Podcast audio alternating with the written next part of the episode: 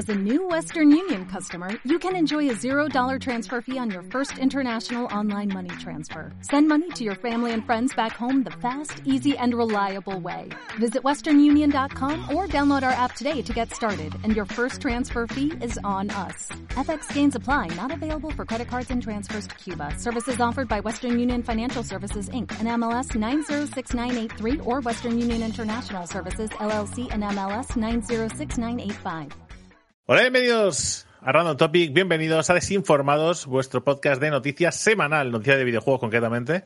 Y hoy empieza el amigo Geek con una novedad que nos pasa a Aliens, aliens, ¿no? Sería guapo, ¿no? Para despistar un poco, ¿no? No. Hablar de, de postres. Correcto. No, vamos a arrancar con también un postre, que es Dead Island 2, Drake, que eh, para novedad, frente a lo que estamos acostumbrados a recibir de noticias de videojuegos, han decidido adelantar su fecha de lanzamiento.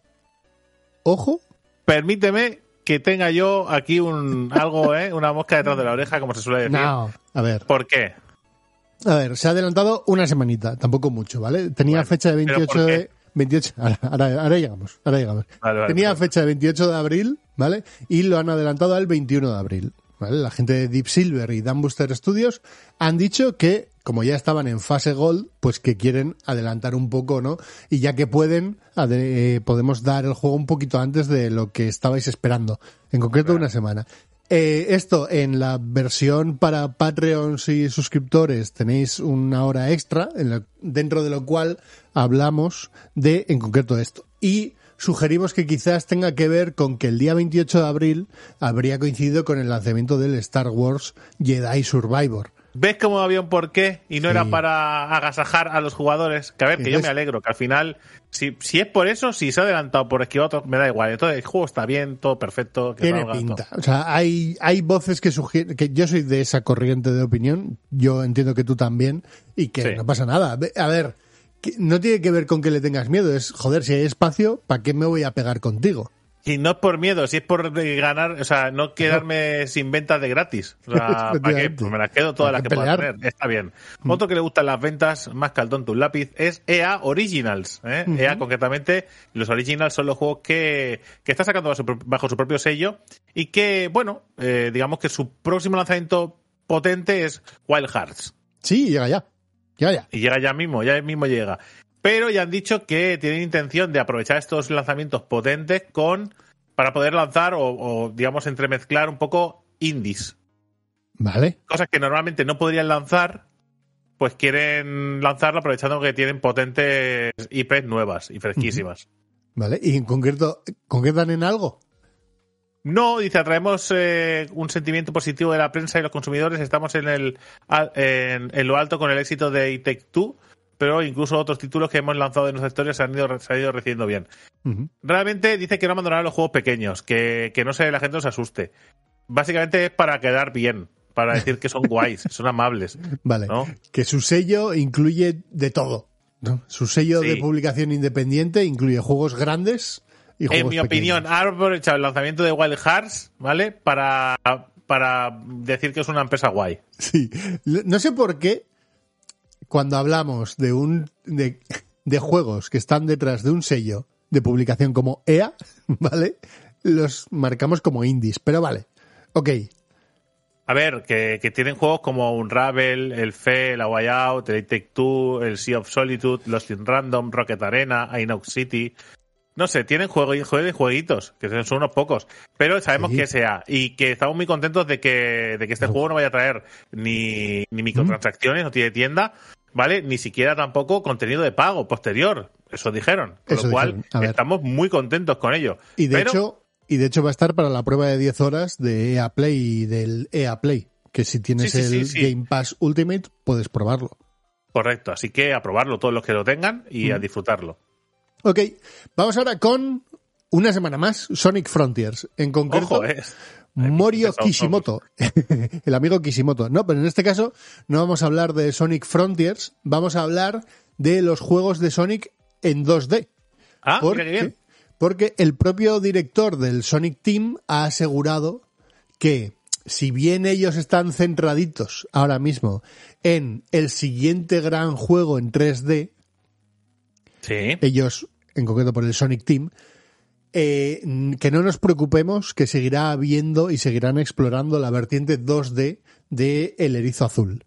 Es decir, que le A han... priori, a priori, mm, menos arriesgada y más fácil para Eh, el público. Sí, posiblemente también te diré que delegada a, ¿no? Es decir, que el. Sonic Team siga viendo que han vendido hace poco anunciaban 3 millones de copias en el mundo. Nada mal, ¿eh? Para Sonic, para un Sonic en 3D.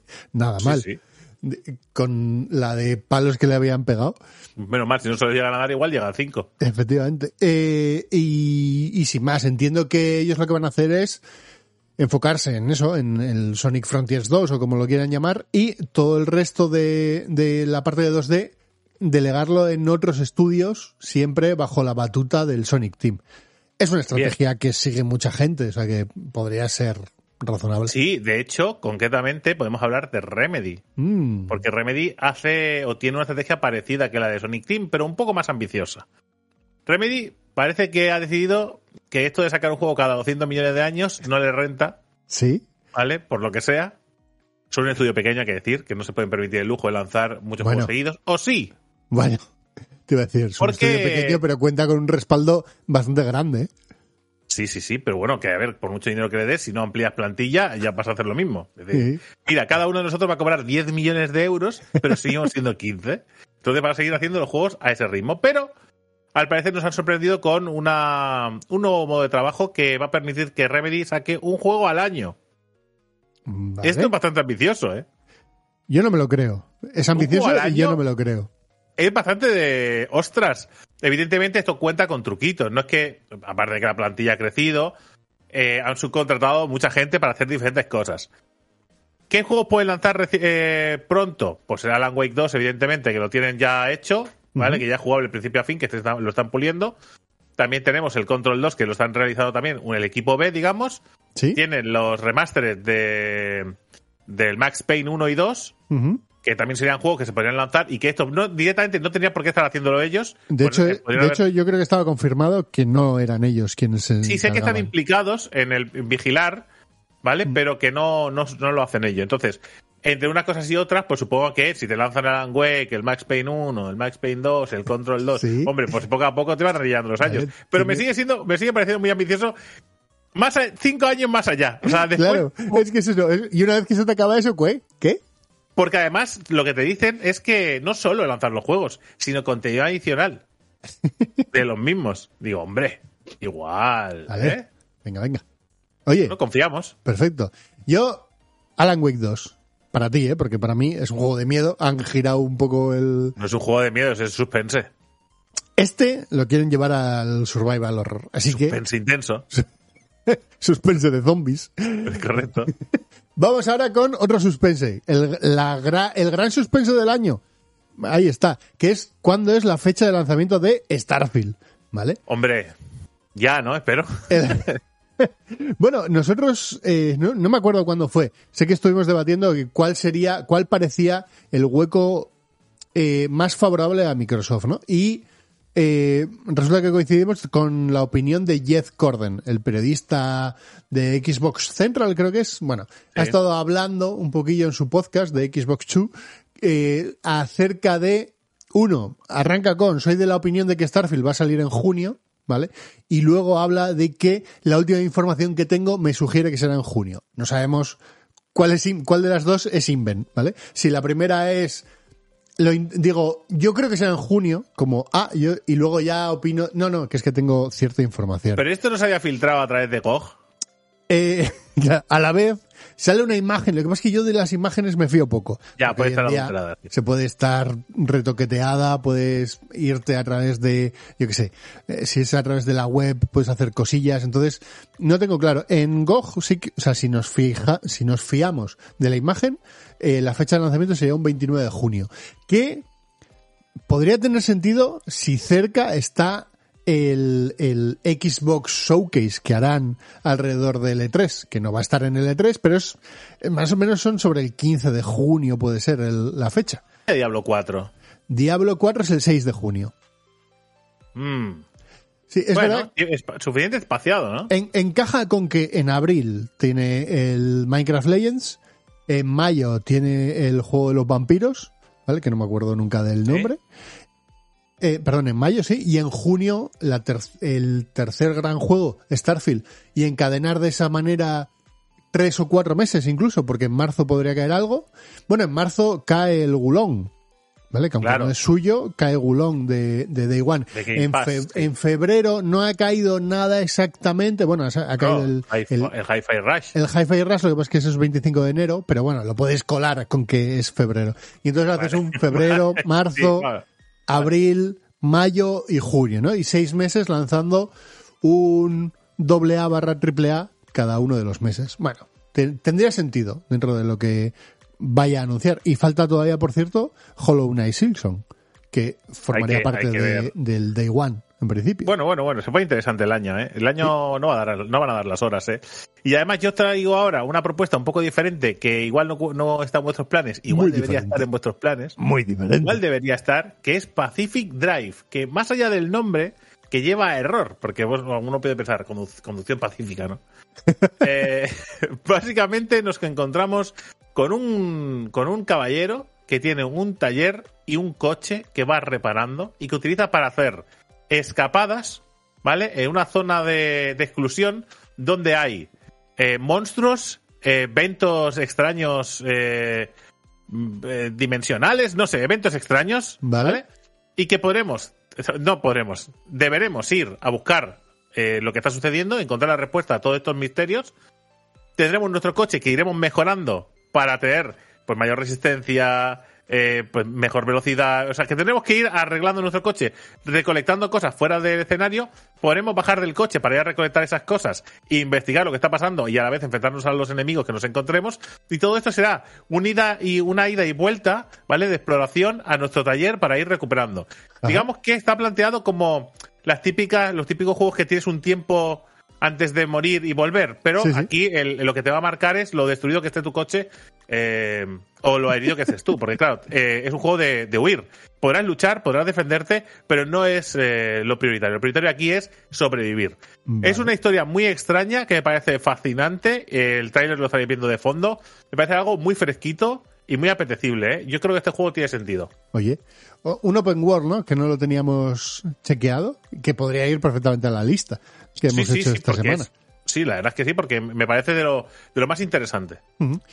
Uno que no ha ido a la lista, pero porque no es un, un juego de mundo abierto, es Honkai Star Rail Drake, que han abierto el registro previ- previo para PC y para móviles, ¿vale? El, Vale. El, RG el RPG de combate por turnos, recordar, es combate por turnos, para, Sí. para- hay que aclararlo. Es el ¿vale? Genshin Impact de combate por turnos. Eso es el de Hoyoverse, ¿vale? El antiguo Mi Hoyo. Eh, Free to play, gacha, por free to play, todo. gacha, sí, ya Genshin Impact por turnos, literalmente es eso. Bueno, total, que ya se puede registrar la gente. Recordar que como es habitual en este tipo de juegos, en, a mayor número de registros, pues mayores recompensas en el arranque del juego. Y eh, se, ha, se ha dejado caer también de estas cosas que han aparecido en la App Store una fecha que es el 26 de abril, que no sabemos si será real o no, pero bueno, encajaría dentro de ese primer Igual alguien le han obligado a llenar un campo. Le ha dicho, si rellena el campo no puedes avanzar con el... Claro, hay gente que dice, igual es una fecha provisional. Es raro, quiero decir, fechas provisionales normalmente acaban con el cierre del Q, yo que sé, u- o el primer día del siguiente Q, cuando es un placeholder. Algo tan concreto como un 26 de abril, bueno, yo creo que ya te indica un poquito por dónde van los tiros, pero bueno, veremos. Sí, bueno. A ver, que, ah, que ya hay preregistro, ya está. Es lo importante. Y después ya veremos cuando sale. O sea, al final esto es un juego free to play que va a, ser, va a ser fácil de probar.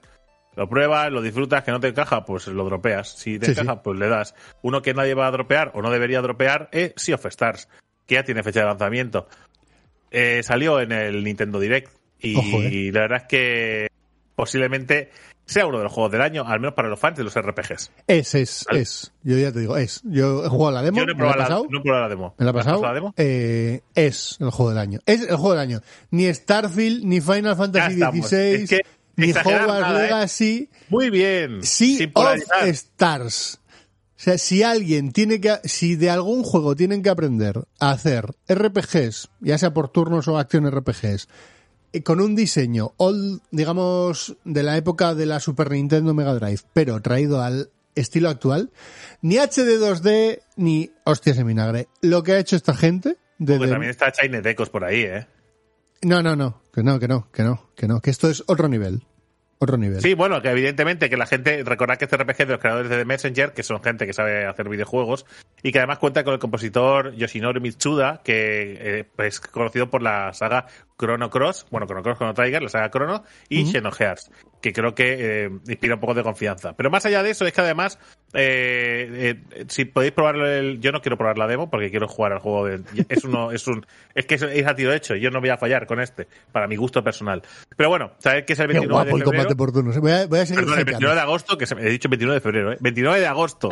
29 de agosto. De este año, ¿eh? 29 de febrero de este año, que no hay. no va a salir nunca.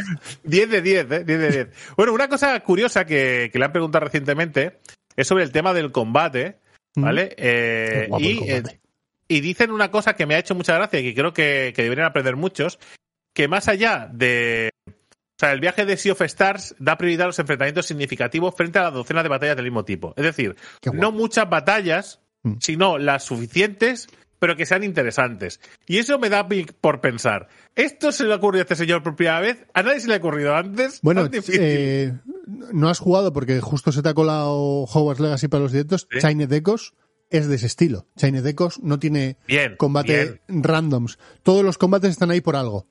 Todos. Bien, me parece Puedes llegar a intentar farmearlo, pero todos los combates tienen un cierto significado.